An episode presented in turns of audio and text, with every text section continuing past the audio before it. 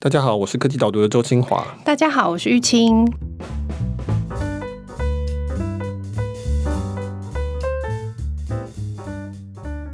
玉清，如果疫情结束了，你会最想要去哪里？就一开始大家都不能出去，那时候我觉得哇，我好想出国，天哪！要是能够出国该多好。但是我觉得我好像是那个被驯养的羊一样，我现在已经非常安逸了。我现在待在台湾，好像也觉得蛮好的，在台湾岛内这样走走晃晃也还不错。Oh, OK，有时候会觉得有点好像已经不知道去哪里就是了。嗯，对。对啊，尤其到秋天，我觉得台湾的夏天还蛮好啦，很多海边的东西可以玩。到了秋天、冬天，除非你往山上走。嗯。不然的话，就快要不知道要做什么。对，那我现在就有点安逸了，就是有点缺乏想象力了。那你嘞？我要上月球。你要上月球哦？去火星？哇，真的是很有野心的想法。不过其实说实话，就算有疫情，也是可以上月球。对，月球没有疫情这样。大概这个不是最大的阻碍点。对，我说我们好像一般人大家也不会想到这个，说哎，我可以去月球、去火星，这好像不是一个选项。但其实现在去太空至少是一个选项。已经有蛮多的这种太空公司提供这种很短暂的旅行了，但是台台湾不行了。现在有了吗？已经有人可以上太空？你有有有，所以已经有人上去过了吗？他们讲的太空不是说真正的太空，就是可以让你飞到一个高度，到你可以感受到无重力的状态，比如说三十秒这样子，然后就下来，不是我们传统上理解的太空。它没有到那么高，但是已经是已经可以看到地球的边缘了，这样子的。哦，所以它只是有飞到一个高度，然后体验那个太空旅行的感觉。对，对，对，哇，这个真的是难以想象，就是作为一个安稳的待在地球表面上的人类，很难想象的一件事情。好，所以我们今天就是要讨论 Elon Musk 的另外一家创业，叫做 SpaceX，希望可以让大家不要只是安逸的待在地表上，可以眺望天际一下，想象一下去外太空的地方。嗯。不过在这里先跟大家稍微解释一下，就是我们今天录音的隔壁还有一点点工程在施作，所以可以我们调过，但是尽量是不要有杂音。但是如果你是用耳机听的话，那可能有听到一点点小杂音，在这边跟大家说声抱歉。对，我现在听是还好，但是如果放到很大声听，可能会比较明显。嗯，我们刚刚前面可能有一点点。嗯嗯嗯。嗯好，所以我上礼拜写的这篇文章呢，是讨论 Elon Musk 的另外一个创业，叫做 SpaceX。基本上是一个发射火箭送东西到太空的一家公司。我写这个其实主要原因是因为是遇到中秋节了，我觉得难得大家都会一起看着天空的时间，而且 SpaceX 最近发展的也还不错，而且它是一个非常有趣的题目，所以介绍给大家，比较能够让大家理解一下，说到底 SpaceX 在做什么。虽然大家可能有时候会看到直播啊，或者看到画面，说，哎，你知道他在做什么，但你不知道他真的的目标是什么，然后他到底使命是什么，然后到底他们现在在什么阶段。所以我这篇文章就是以 SpaceX 为题。解释说，到底这一群人他们现在非常努力，而且看起来有时候非常开心的，到底是为了什么？对，其实呃，你文章有提到说，以前的人其实是非常热衷于太空探索的。然后我记得有一阵子，我的习惯就是看那个娱乐产业这样子。有一阵子，那个太空电影，在我可能大学是高中的时候，真的是很红的，大家都非常的喜欢讨论。然后后面中间就一度沉寂。你说 ID Four 这种啊？ID Four 是外星人把白宫炸掉嘛？对不对？那还有那个布鲁斯威利的有一个在陨石上面钻洞的那个电影叫什么？我已经忘记了。啊，世界世界末日，对 对对，我都是看好莱坞出产的这一类型的。但是这几年，大概是这一两年吧，不管是影集啊还是电影啊，又越来越多这种跟太空相关的题材。对，其实我们人类大概在一九七零年代左右是太空热最高潮的时候，在我出生之前一点点。嗯那那个时候，人类第一次登陆月球嘛，阿姆斯壮不是说这是我的一小步，是人类一大步。那那个是一个非常非常轰动全球，可能是少数全球同时间一起观看，然后一起屏息以待的一个事件。因为那也是在电视发明之后的时候，那个时候其实大家是对太空是非常非常的有热潮的。那一段期间之内，美国其实不断的去发展太空的科技。NASA 大家现在也非常熟悉的组织，他们就不断的在做各式各样的开发，所以在那一段时间，在十年之内，前后总共有十二位太空人登陆过月球。大家也看到，比如说太空梭啦、国际太空站啊建起来等等。那所以。你如果问一九七零年代的那个人说：“诶，你觉得未来会是什么样子？”他们可能不会讲到智慧型手机或是什么 YouTube 这种东西，他们大概不会想到这个东西。他们会想的是说：“我会在月球建立基地，我们可能要登陆火星，再往太空去发展。”他们会觉得这是理所当然的。那所以，我们今天从二零二零年看为什么？就是后来这个太空的热潮就沉积了非常的多，很长一段时间其实没有听到太多的人类往太空探索的事情。我们有建一些望远镜，我们有发射一些探测器出去，但是我们已经没有说，呃，我要把人类送出去这样子的行动开始。那事实上，我们人类在一九七二年之后，阿波罗计划结束，在美国是一九八一年的二零零一年，大概有三十年，他们叫做太空梭计划 （Space Shuttle 计划），那是载人的。在那个之后，美国就没有载人上太空的能力了，他们就失去这个能力，只剩下中国跟俄罗斯有这个能力。然后我们基本上也没有要离开地球轨道的概念，当然也没有再登陆月球了。事实上，那个时候的苏联最后是没有成功的登陆月球，好，现在的俄罗斯也没有，中国也没有，美国也没有，就很像是我们会盖一个东西，然后有一天忽然就忘记怎么做了，都没有兴趣。那这个本身是一个还蛮奇特的现象，直到这几年，主要是因为就是因为 SpaceX 的带领，使得大家又再一次对这个东西有兴趣，又有热潮，又觉得说，哎，对，我们应该要做这个事情。嗯，我觉得你刚刚提到有一点还蛮有趣的，就是一直在强调说送人上太空，这是一个很重要的里程碑，是不是？就是在那个太空竞赛里面，人类可以登陆，然后再回来，难度是最高的，是不是？对，就是那个时候，一九七零年来那个是美苏冷战嘛，然后后来就有太空竞赛，大家在比赛说谁的国力比较强。冷战的意思就是我没有真的要打你，但是我们要跟我们的周边的小弟说到底谁比较强。上太空变成一个国力展示的一个舞台。那结果原本俄罗斯是领先的，他们首先送人上地球轨道，接近月球绕一圈这样。那但是后来美国算是成功的第一个登陆月球。那个时候甘乃迪的一个计划就说啊，我们要登陆月球不是因为它简单，而是因为它难。在那个是一个特殊的时空背景，所以让国家说愿意花那么多钱去做这个东西。那为什么后来会消沉下来？我觉得主要的原因就是因为美国赢了嘛，美苏冷战他赢了，所以已经没有什么要比赛的地方了。那这个时候大家会批评他说：“你为什么要花那么多钱做一个这么没有用的东西？为什么你不来处理我们国内的事情？为什么不来处理我们现在的问题？要去弄一些那么未来的东西？”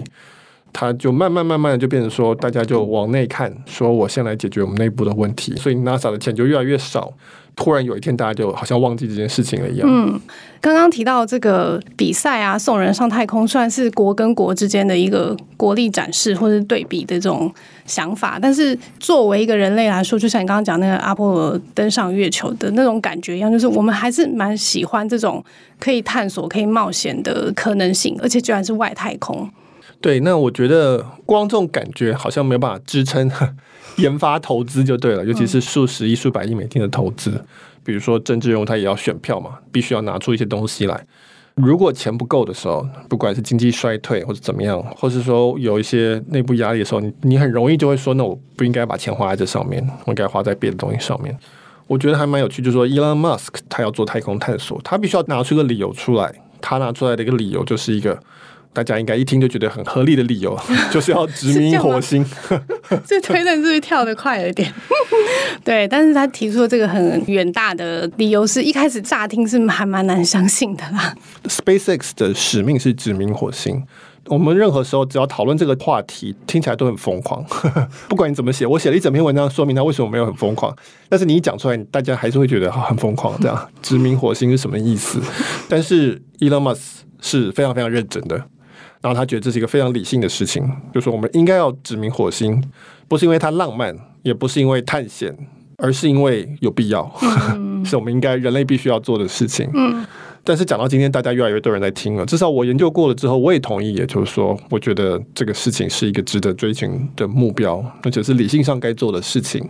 但是他一直坚持，然后一直做到现在，才有这么多人开始跟着他了的一个角色。嗯，我记得他的原话说，人类应该要大概是要成为。多星际间的物种是不是就是可以生活在不同的星球上面？然后原因是我们的地球有可能会毁灭的，在这个自然的演化上面出现这个大的毁灭的事件是有可能的。所以说，我们不能鸡蛋只放一个篮子，只在地球上生存，我们必须要在不同的星球上面。那他认为第一个有可能的就是火星，所以他就说我们应该要殖民火星。对，所以还是一样，就是我们越讲听起来就越疯狂，但是这都是很理性的事情。就是你刚刚讲的，他说我们人类自从我们登上月球之后，我们基本上就是一个可以跨太空去旅行的一种物种。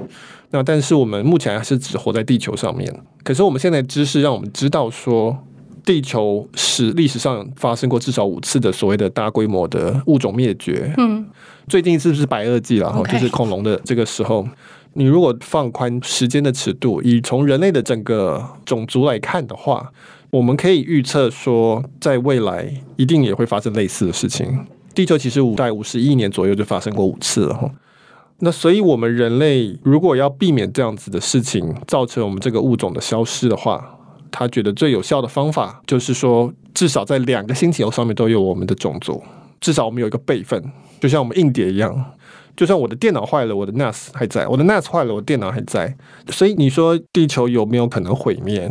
答案是说，我们有生之年毁灭的几率并不高。嗯，哦，在我们下一代的有生之年毁灭的几率也不高。但是在未来的千万年到一年之间发生的几率是很高的。至少从过去的历史来看，有很多自然界的可能性，比如说陨石嘛。然后还有什么？比如说太阳的这个活动啊，或者是什么有什么伽马射线的爆炸啊，还有什么 supernova，外星人来攻击等等这些事情，这讲起来听起来都很疯狂，但是它都是我们观察到有可能出现的事情。还有黑洞，另外一个更迫切的可能性就是我们人类自己毁灭自己嘛，因为我们人类的科技发展造成说现在已经有几个国家是有能力这样做到的哈，有几个组织是可以把整个地球毁灭的。你也可以看到说，比如说基因改造的病毒，我们现在非常的能够深刻的感受到这件事情它的潜在的威胁。嗯，还有气候暖化，我们今年冬天可能会感受到反射一年会很冷这个状态。就是我们人类的科技也越来越进步，而我们人类我们的技术能够毁掉一个地球，但是我们人类不管是在组织管理上，或是我们的智力上，是不是能够好好的运用这件事情，而不把自己毁灭掉？这个风险是蛮大的。对，就是外在的这个几率，刚刚有稍微讨论了一下，然后听起来就是，其实我们人类听起来我们也在改变地球嘛。我们用这种技术科技，我们也大规模在改变人类生存的方式了。所以难保这个改变会不会太过头，就造成了不可逆的事件发生。对，我们现在在录音的这天早上，美国总统两位在辩论，川普跟拜登。那我没有看，但是我知道看的人都对我们人类的自我管理能力深具 担忧。但是我们的科技确实持续的发展。你如果以人类在整个地球历史上所占的那个时间是非常非常短的，一瞬间而已。可是我们的科技发展以及我们掌握能力的进步非常非常的快，所以这是一个很惊人的事情，而且也是一个我想是一个很珍贵的事情。就是从全宇宙的角度来看，这个发生几率可能都没有很多。但是我们同时又有我们的知识，知道说生态灭绝的可能性。至少对 Elon Musk 来说，他说理性最合理的做法就是我们应该要备份。对，他就是往前看嘛，就是说好，那既然我有这个知识，我没有这个能力了，那我们就应该要沿着这个能力去发展，而不是比如说期待人类可以自我管理啊，或者是回归到以前的原始生活的状态。他就是说好，那我们就应该要在另外一个星球建立一个人类的社会。所以这有两个方面，一个方面就是说，我们应该要有能力说去殖民另一个星球。殖民的意思其实是不是只是到达那边而已，而是说我们要能够把它改造成我们可以适合我们住的地方。所以这是一个很大的一个专案。概念上就是说我们要殖民火星。那当然，如果殖民火星成功，表示我们有能力去做这些事情，我们就可以基本上是占领整个太阳系了。每个星星都可以这样做，或者至少是其中的大型的卫星可以这样做，再往外发展。另外一方面，我们有文章里面有写，但是他很担忧这个叫费米悖论的这个问题。费米就是一个 Fermi 的 paradox。费米悖论基本的意思就是说呢，我们人类到目前还没有观察到外星人存在。就算我们都同意智慧的物种，像人类这种物种，它诞生的几率非常非常低，好了。可是你不管你讲它再怎么低，乘上与全宇宙的所有的星球的数量，它应该还是有很多才对。而且因为这个诞生的时间，我们是以亿年、万年、百万年、千万年为单位的，所以如果说有另外一个在某个星球上面出现了一个智慧的物种，刚刚讲的那个以全宇宙来讲，几率是非常高的。假设这个物种它跟我们不同时间出现，意思就是说它可能比我们早百万年出现，这很正常嘛，因为我们是以亿年的尺度在算的，它随便很容易就可能比我们早百万年。那我们人类在过去两百年可以有这种科技进展，那它如果早我们百万年，这个时候它科技进展应该比我们大，非常非常非常多了。这样子，为什么我们现在看不到它？没有听到它的消息，没有无线电波，没有任何东西让我们观察到。那这个是费米悖论的一个起点，就是说矛盾的地方在于这里。你有很多种解释，但是每一个解释都不是很好，结果都蛮糟糕的。所有的解释就导向一个结果，就是意思就是说，要么就是人类这种东西非常的独一无二，没有其他的可能性出现。要么就是这些高等物种在有一天都会自我毁灭，在某个程度上。哦，所以他担心的是那种自我毁灭的可能性。就我们不知道为什么是这个原因，因为这是一个纯粹数学算出来说，照理说应该有啊，那为什么没有？那这有很多种可能性，但是。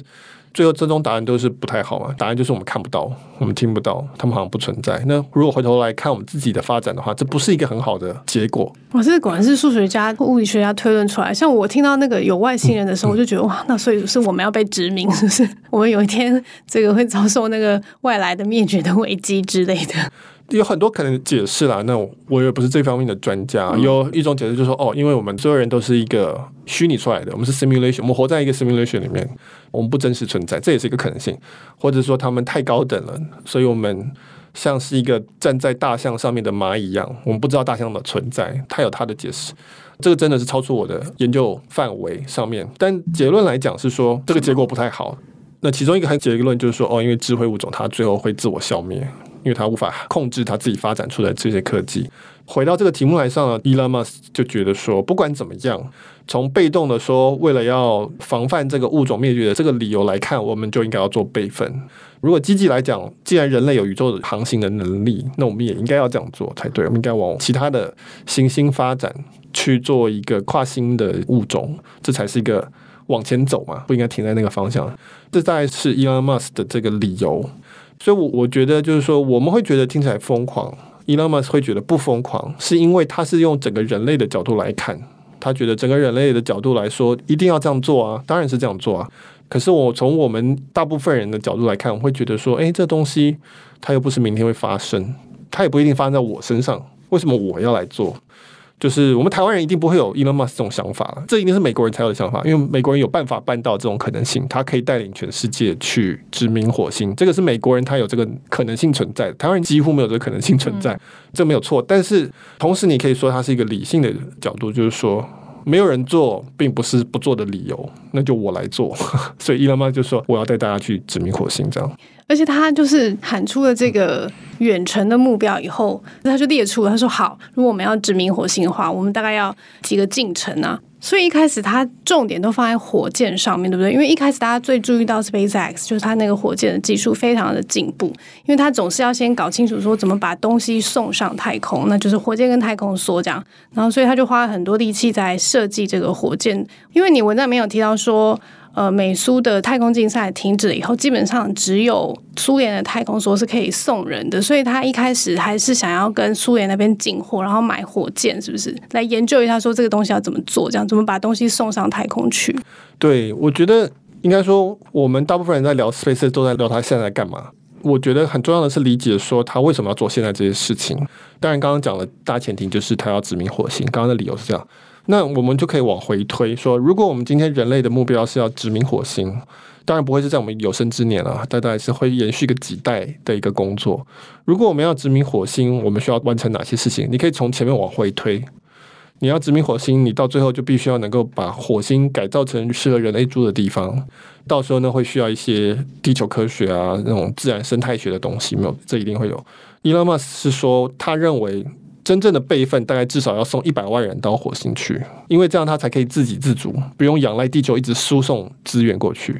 所以意思就就是说，一百万人表示说里面就可以有医生啊、工程师啊，干嘛？他们可以有自己的科技，他们可以维系自己，他们可以自己种植东西吃，有自己的能源。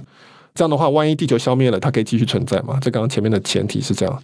那我们要怎么送一百万人过去？因为一百万人不会自己想过去，大部分人应该不会想过去。那你要怎么样让一百万人想要过去？首先你要做的是，你要让这个车票很便宜，这个单程车票价格要降到一个程度。那他就说，我要降到单程车票大概是五十万美金一个人，就是一千五百万台币。我如果降到一千五百万台币一个人，这样全世界有大概你算他现在有六十亿人左右，有一百万个人，他大概有一千五百万元，而且他有足够的某种冒险心，或是某一种挑战的，可能是年轻人，可能是单身的人。然后呢，我们刚刚说你去火星，如果是第一批去的话，我们给你一些权利，你可以拥有土地，你可以有什么什么说，那可能就会有一百万人，他愿意搭这个基本上要飞三个月的太空船去火星去做这个事情，所以我必须要把票价降到五十万美金一个人。那我们要怎么把票价降到五十万美金一个人？最重要的就是我们从地球飞到地球轨道这一段的成本要能够降下来，因为那个是要对抗最多重力嘛，所以那个成本是最高的。所以 SpaceX 至少目前最重要的一个努力就是要降低这一部分的成本。而且我觉得这很有趣，就是说这很像当年美国拓展西部的概念。美国当年说好，你们去西部，我们有基本的一些火车站帮你盖出去，你到了火车站，你后面就自己走。先到的话，就可以先拥有那块地方的土地，这是你的。那结果就有很多比较没有资源的人，或是比较想要去挑战的人，或者移民，他们就需要一个自己的家园，他们就去做了。所以这真的是很有美国风格的思考方式啊。你如果在中国，他可能就说：“我要指定这一百万人，我我 我规划这一组人，因为这个几率成功的几率很高，然后我把他们送。”对对，这一百万精英这样子，然后我们给他什么设备，然后他们去了，然后就要给我达成使命，这样、嗯、可能是这种类似这种比较有官僚去指挥的概念。嗯、那美国人就是说资本主义概念，就是你去竞争这样。所以我们回推到现在。那他就是要想办法降低火箭发射的这一段的一个成本。那所以这个是 SpaceX 现在在做的事情。那回到你刚刚讲的问题，就是说，因为前面讲说美国失去了这个能力，所以有很长一段时间，其实美国的火箭，美国虽然还是可以送货到太空，但它不能送人到太空。那它送货的火箭很多都是改装以前的苏联的火箭。所以本来 Elon Musk 一开始要做的时候，他还想说，那我就去苏联买个二手的火箭来做我第一个生意，就有点像我去买个二手车来开始做 Uber 是一样的意思，就是说我要抢这个宅急便的生意，那我先要开始做，那我先去买一个旧车，那结果他没有买到，所以他原来就是打算说，哦，用现在目前的解决方案，我能做到什么程度，这样把它送上去。他一开始是这样的想法，我猜是吧？对啊，就是说先开始营运嘛。再来想办法降低成本，那结果但是他没买到，所以他就说：“那好吧，那我全部我自己来做好了，我干脆重新设计一个火箭来开始做这个生意。”他就自己设计了一整套现代的火箭，大家大家现在都是印象还是非常深刻，就是这个火箭飞上去以后，它是可以回收的，嗯、然后这个回收的技术让它整个成本下降非常的多，而且可以重复的使用。对，所以前面刚刚提到他要降低这个成本，结果他去研究发现说，为什么现在发射火箭的成本那么高？大概主要三个问题。第一个就是因为现在的那些当时的既有的这些公司，因为他们大部分都是接政府的标案，他们又是垄断，然后又是半官方的，他们跟政府基本上是你可以说利益纠葛，所以他们都非常的保守，然后也非常的没有创新，就是能够用的就继续用这样子，没有什么太大动力要创新了，因为创新就可能会失败，就可能赔钱嘛。那第二个是说，他们都采用所谓的水平分工。那这个跟我们在讨论特斯拉时候的传统车厂的概念很像，把所有的零件跟材料都外包，外包商又找外包商，外包商又找外包商，叠起来就多了很多成本嘛。每外包一层就多一个成本，也多了很多协调的成本，以及你就会拖累你更新的速度，因为你每次更新，你等于要很多个一起动，跟着一起走才行。如果有人说我不想动，那你就被他卡住了。这样。那第三个就是刚刚提到的，就是说。在过去的火箭都是只能用一次的，上去就用完就掉下来就没了。那这当然是非常非常贵的一件事情。然后 Elon Musk 就去算，首先他去算材料成本啊，他就把一台火箭的所有的材料，比如说铝啊、碳纤维啊、铜这些成本都全部都拆成最基本的材料的价格，然后他去原物料市场去算，就发现说它的材料基本上的成本只占火箭的总价的两 percent，非常的低。呃，然后他去对照其他的类似的这种大型的机械装置，发现这比率太低了。意思就是说，这边很多钱可以省才对，不应该是差那么多。然后呢，他同时也去算说重新回收的这件事情，就说飞上去为什么不能重新回收？然后他去算，他就是觉得说这个其实是可以做到的。如果可以做到的话，可以大幅节省每一次飞的成本，这应该很好理解。那所以他就说好，这个应该是可以办得到的。这个就是当初一开始就是 Falcon One。所以你可以说他自己做 Falcon One 第一台试验火箭里面就加了很多这些他自己想的技术以及这些改革，然后包括他全部都是垂直整合，尽量都自己做就对了。包括他的引擎也重新做，是一个比较现代化的火箭，相对于其他的都是那种很多年的累积的设计，不断的调整，但是不断的调整，但从来没有重新来过。他这个就是重新做一台，就说诶，根据我们现在的知识重新去设计一台火箭。然后开始去试飞，那当然这个很困难了。所以在前十年，他们其实一直都是很艰困的状况。所以说，他一开始决定要开始这个太空的，这算生意嘛？就希望把人送上太空这件事以后，他才意识到说，哦，原来这个进展的这么缓慢，其实是跟整个产业有关系。然后是这个产业这种水平分工，水平分工意思就是每个人只做一小块。不会有一个大的新的变革出来，然后甲方永远都是政府单位，不能失败啊，官僚啊什么的，就就很多原来沿袭的这种传统都在那边，然后再下来一个才是说，哦，这个技术的部分它也都没有进展了，然后所以他就全部自己重新来一套，就对，是跟 Tesla 还蛮像的哦。就是 Tesla 也是这个汽车产业，也是有很多这个传统的习惯在里面。然后研究了一番以后，就发现说算了，我干脆从头都自己来做，在很多地方上面就可以提升效率，然后优化这样。对，就是说，身为创业家，你会有一种直觉，这个是我是推测，但我猜测就是说，你作为一个创业家，你去看那个汽车产业，你大概可以感受得到，它有很多年都没变了。我们在讲 Tesla 那个 podcast 就讲过了嘛。汽车业的停滞是上百年的事情，从这个内燃机引擎福特的时代就是这个问题。那你如果去看火箭产业、发射产业，你会发现说，哎，这里面有很多坚固的东西跟很奇怪的地方。所以大家可以有个直觉说，这东西是我们叫可以颠覆，就是说它应该有很多可以创新的地方。那问题在于说，你你能不能采取行动？一般人不行。一般人有理智的话也不会这样做。一个人要跑出说我要去打败 Toyota 跟福斯，或者一个人跑过来说我要打败波音跟整个俄罗斯的这个火箭产业，这个不是正常人会做的事情啊。说实话，那你要有点资源，然后你要有某种无知是我们的优势，这样下去做这个事情才行。但是他的。老化或是它的这个坚固，能够感受到的人应该是蛮多的，但是真正觉得说可以去做些什么的人，可能是蛮少的。这样对，就是他好像也不是为了要打败福斯或是打败波音，然后才来创办 Tesla 或者 SpaceX，他是因为想要让电动车变成是一个可能的选项，然后让人类殖民火星是一个成立的事实。然后就去做这些，只是他发现原来的解方虽然知识技术都在，但是原来的做法好像没有办法达到这个目的，成本就是那么高，然后可行性时程就是会那么的远，所以他就整个照自己的方式来做这样。对，我觉得这是蛮重要的一点，就是说你看的问题是什么，有时候会决定说你能不能看到一个新的想法出来。你如果眼睛里一直看的的确是看说 Toyota 或者说福斯，我要挑战他们，那你。第一个做出来的事情就是一个更快的 Toyota 的车，就你还是在玩同一个游戏这样，所以的确是蛮重要。就是说，你真的想要解决的那个问题，最好不要跟大家都一样。那这个时候，你反而可以看到一些可能性出来。嗯，所以我的确同意，就是说，Elon Musk 在这一点上面非常的与众不同。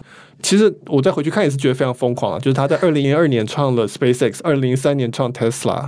同时打这两场战役真的是疯狂加上疯狂的事情。我不知道是看你的文章还是在看其他资料的时候，我有发现到说，其实对 NASA 来说，他们也还蛮希望是有私人的企业加入这个的，对不对？因为就是你刚刚讲的嘛，对国内来说，他们觉得我为什么要花钱在这种太空探索上面？我难道不能过得更好吗？你不是更应该关注我们吗？所以他们有意识到这件事情。NASA 太空总署他自己也觉得说，我可以用私人企业的。的这个能力，然后去发展，所以 SpaceX 它其实蛮多合作计划都是跟这个太空总署合作，对不对？对，NASA 的态度其实是有转变的。他们一开始是有蛮多是反对的，他们不希望是有很多民营公司来做。嗯，就 NASA 内部也有不同的意见呢、啊，就是说觉得说，哎，这应该是一个国家的东西。或者说，至少应该是跟那些传统上跟国家合作的公司，比如说波音啊、洛克希德这些来做。后来，因为 NASA 的预算也是一直在削减呢，所以现在这个产业是这样，就是说有很多的公司跟政府组织需要把一些东西送到太空。最主要就是当然是卫星，那还有一些就比如说我需要在太空站做一些实验干嘛的，这个有一个需求就有市场嘛，就是说我一颗卫星多少钱，多大的卫星多少钱这样子。过去的话，这个产业主要的是几家大公司，就是欧洲的一家公司，然后那家公司就很有点像 Airbus，它也是一个联合的一个组织就对了。然后美国有波音跟洛克希德合资的一家公司叫 ULA。那你还有中国，基本上现在叫做长征火箭系列，你可以常听到长征火箭。那他们是一个半官方的组织，那还有俄罗斯的，好像叫 Proton 吧，就是他们那一系列的火箭。你可以想象说，这些就是像是黑猫跟顺丰物流什么在抢这些生意，你要送东西，那你来抢，然后我就来开标说，哎，我可以用多少钱来做这件事情，或者说我的 schedule 我可以多频繁的做，我可以送到哪一个轨道去，然后我可以保证怎么样怎么样。其实类似这样，那当然还有贝佐斯投资的这个 Blue Origin。那我觉得 SpaceX 在这一点的，就是说，它现在把它变成一个非常竞争激烈的市场。本来这是一个还蛮大家都相安无事的，大家各自赚这个之前的市场。那 SpaceX 一进来就变成是在在供给端上面大量供给。现在因为他们很成功的把成本降下来了，所有人都要变成说我要去跟着 SpaceX 去降价才行，因为他就可以说我每公斤多少钱，我可以一次大概带多少量。大概是比这些东西啊，就跟顺丰物流在比的东西其实是一样的。我可不可以准时送到，还是我会常拖延？送达率是多少？你现在就等于是 Space 一家忽然把这供给拉得很高，因此大家就开始要开始来降价来竞争。SpaceX 的技术又在提升之中，意思就是供给可以越来越大，价钱可以降得越来越低。那所以很多家现在就蛮头痛，裁员啊，或者说要修正他们的火箭设计啊。很多开始来说，那我们要开发可回收的推进器的系统。这大概是 SpaceX 在这个产业面造成了一个很深远的一个影响。最重要的影响就是有竞争了，而且开始是激烈的竞争。就大家都动起来了，是不是？大家都觉得如果再不动作的话，可能如果就不再是一个合理的选项了。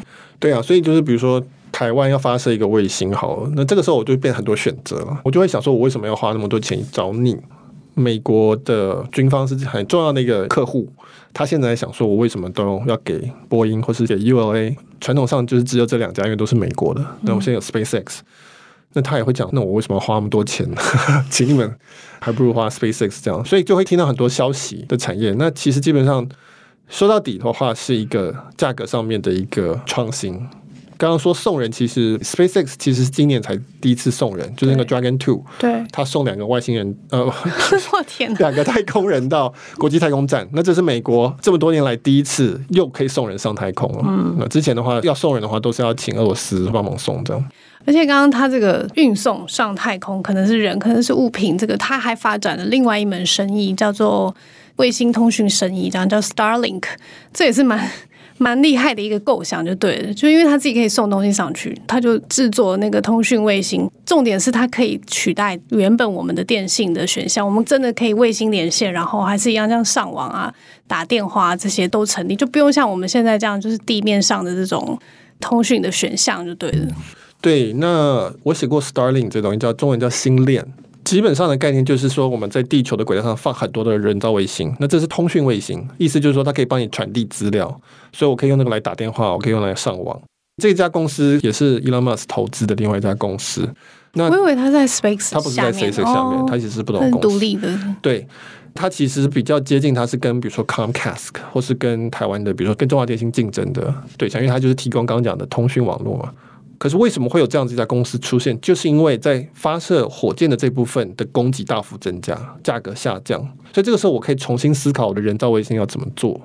以前的人造卫星就是你发射上去，然后基本上你要希望它十五年都不会坏，十五年之后让它掉下来再发一个，因为发射上去很贵嘛，因为载机片很贵，那所以这个时候我就是送油的东西就希望它不要再下来了。那所以我会用一种方法来设计这个人造卫星，以及我怎么跟它沟通的方式。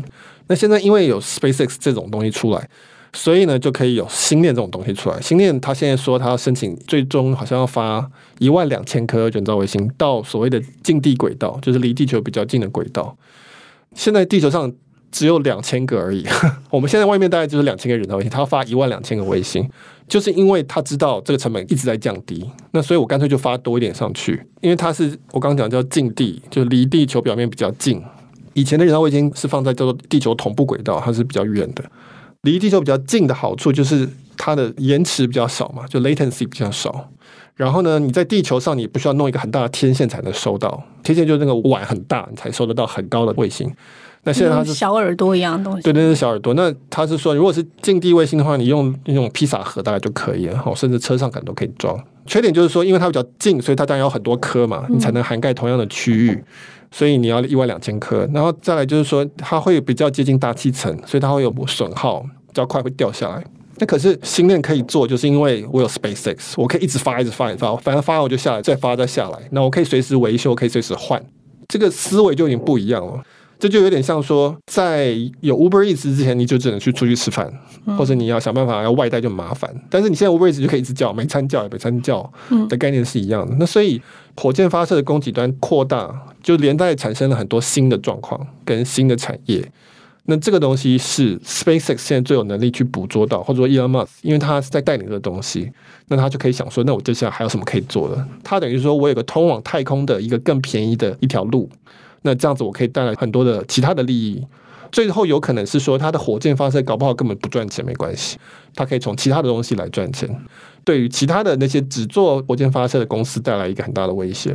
嗯，就是以前技术瓶颈都卡在发射这件事情上面，然后所以只要发射成功就 OK 了。但是现在他把发射这件事情，第一个是成功率提高，然后成本又下降，这样在外太空感觉上就可以做非常多的事情，就对了。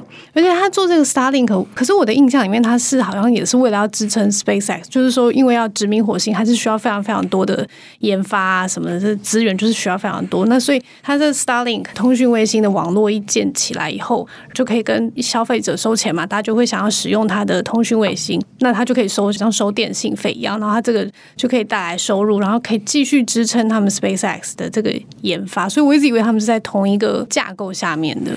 对，就我了解，它是不同公司啊，所以我不知道他们有没有关系这样子。嗯、但是我那次写 Starlink 是有提到过，就是说。发卫星听起来成本高，但它有很多优点。它不用挖路，它不用说哎，我要征求你的路权，它不用去担心地形地貌的问题，然后它可以去基本上无死角的做这件事情。如果这东西价钱可以降下来到一个程度的话，那其实它是可以解决很多问题的。比如说，我现在要发一个 email 到美国的一个信箱，好了。其实中间可能是先经过香港，先经过菲律宾，然后再跑到洛杉矶，再跑到纽约去的。但是你如果是 Starlink，你就选出一个卫星发过去而已。所以这边其实有很多可以做的东西。那但是对于殖民火星这个目标来讲，最重要的一点就是说，他想办法要扩大这个使用火箭发射的价值。那越来多人用这个东西，发现有越多用处，它就可以把成本降下来，因为很多人用嘛。就像 Uber，它可以载人，现在可以载餐点，那将来可以送什么送什么。那越多人用，它这个成本就越低，它的使用效率就越高。所以我觉得 SpaceX 在这方面是类似的。那当然，他们自己有提说，Starlink 的成立的目的之一是因为将来殖民火星它也需要网络。那所以最快的方法就是用人造卫星做网络就好了，不要再重新去挖地这样子。但那个有点远，对。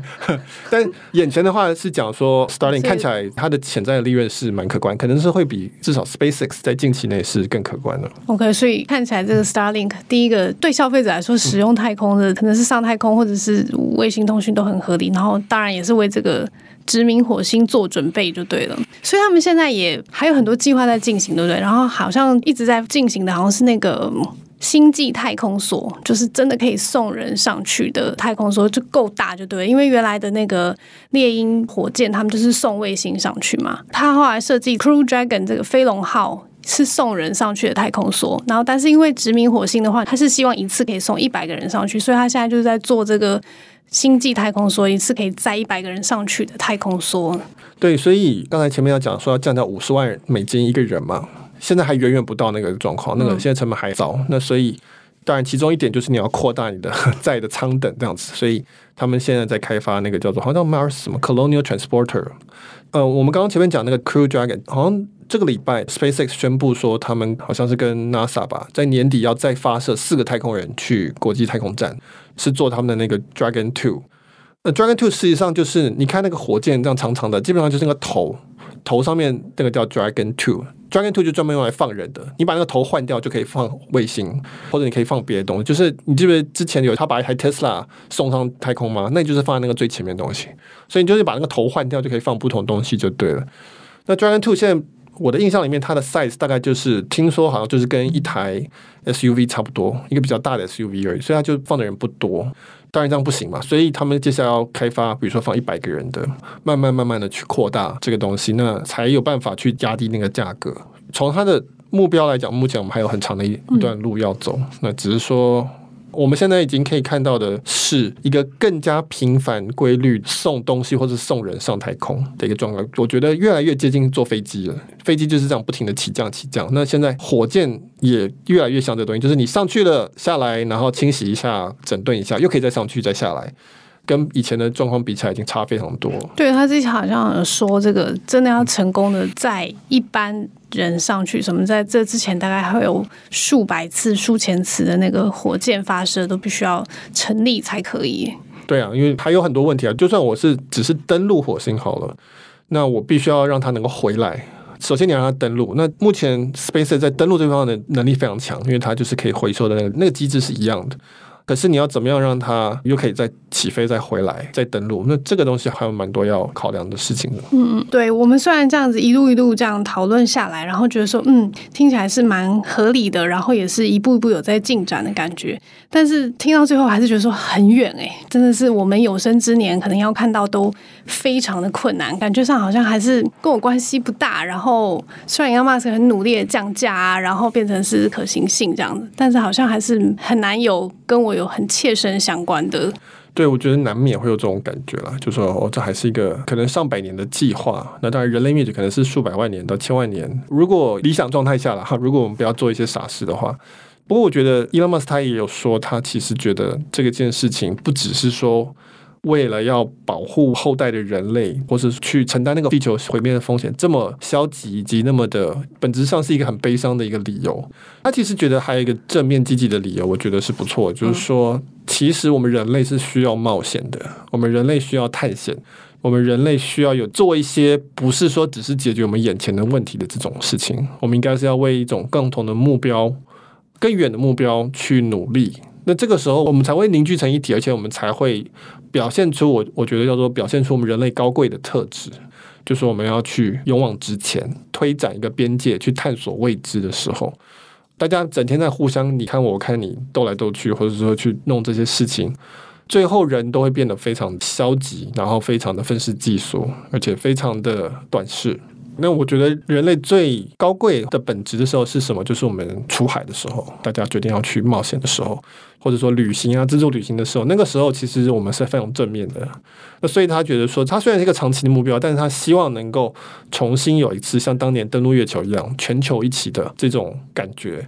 所以这不是只是为未来的人类，这其实也是为现在的人类。就是说，我们经过了六十年，我们是不是要开始想说，我们集体能不能一起做出一件伟大的事情？对于整个物种来说，有一大的事情。